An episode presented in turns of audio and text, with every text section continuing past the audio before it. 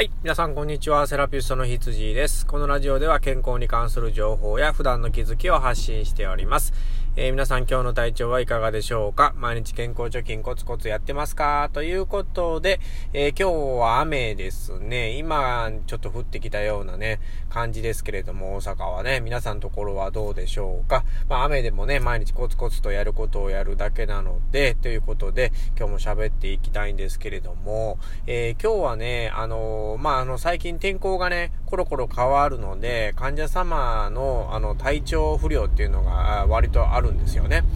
で、えー、まあ、天候に左右される理由なんかは以前もちょっとお話ね、してると思うんですけれども、気圧の加減で体の中が膨張しやすくなりますよとかっていうね、まあね、それで神経が圧迫されて痛みが出たり、だるさが出たりね、えー、してきますよっていう話をしたと思うんですけれども、えー、今日はですね、その不定収素って言われるものですね。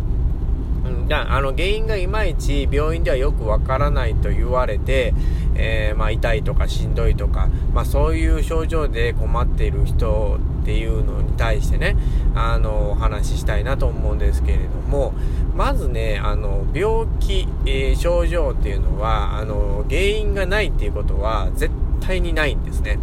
これはまず一つ、えー、声を大にして言っときたいんですけれども、まあ、どんな病気も必ず原因があるんですね。で、医学レベルで、えー、まだ分かってないことっていうのがたくさんあるだけの話で、まあ、いつかこれもね、あの、研究が進めば難しい病気とか、不定収素の分からない病気でも、えー、原因が突き詰められるようになります。で、えー、治療法が見つかったりとか、お薬ができたりとかね、これからたくさんしてくると思うんですけれども、えっ、と、この、ね、医療の進み具合っていうのは経済的なところにもよりますので、その研究費がね、かけれるかどうかなんていうのは、まあ国の情勢次第なところもあるので、まあ時間はね、まだまだかかるとは思いますけれども、まあそれでも、あの、必ず原因があるので、いつかはわかるっていうことを、まあまず、えー、頭に入れといてほしいなと思います。だから、まあ言い換えればね、希望は絶対にあるっていうことなんですよね。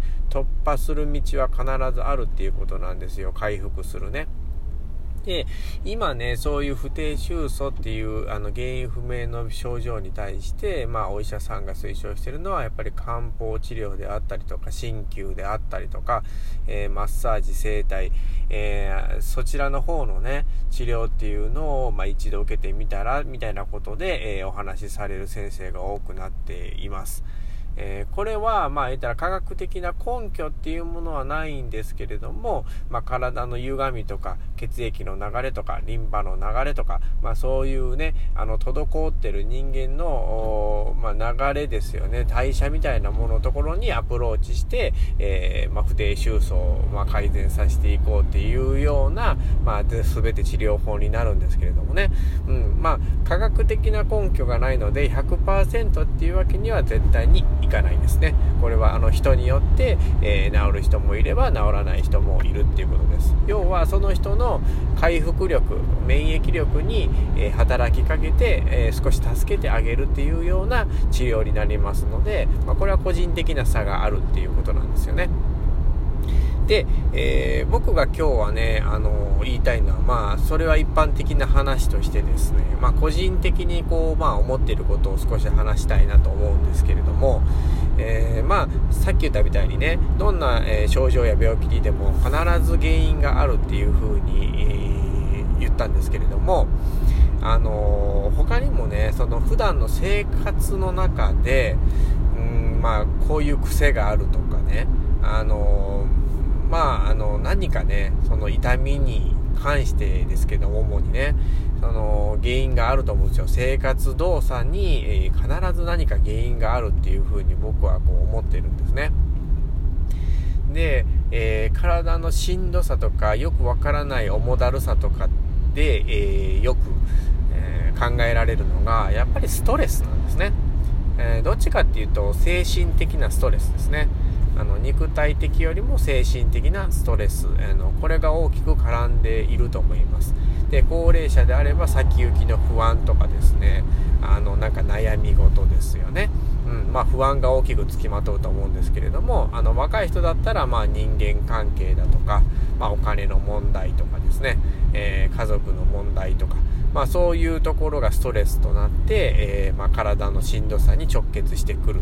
まあこれがね、ほとんどだと思うんですよね。で、そういう心のうやむやとか悩みっていうのが、あのー、綺麗に解消されればですね、不思議とやっぱり症状っていうのは取れます。うんまあ、これがね、あの、不定収素の、やっぱり本当のところの原因なんじゃないかなっていうふうに僕は思ってますね。あの、人と喧嘩するだけでも体って重たくなるんですよね。ああ、申し訳ないことしたなとか、何でこんなこと言ったんだろうなって思うだけでも、体の調子っていうのは一気に崩れます。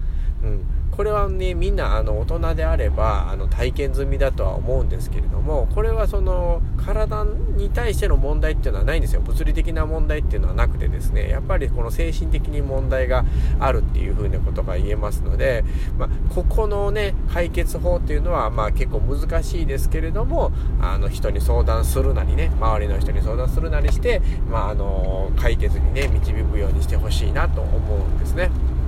まあ、肉体的なね、問題はそのさっき言ったみたいな研究だとか、あの、まあ、その日常生活の動作何か悪いところがないかを考えるとかね、まあ、その、歪みがあれば整体師に見てもらうとか、で、まあ、鍼灸とかね、あの、マッサージで血の流れを整えてみるとかっていうことがね、体に関してはできますので、まあ、あの、たくさんいろいろ試してね、あの、改善していただければなというふうに思います。はい、今日はね、あの、不定収素とかね、あの、よくわからない痛みに対してのお話を少しね、あのー、まあ、具体的ではなかったように思いますけれども、自分なりの考えを話してみました。えー、何かの参考になればとても嬉しいと思います。ではまた次回もよろしくお願いします。ということで、セラピストの羊でした。ではでは。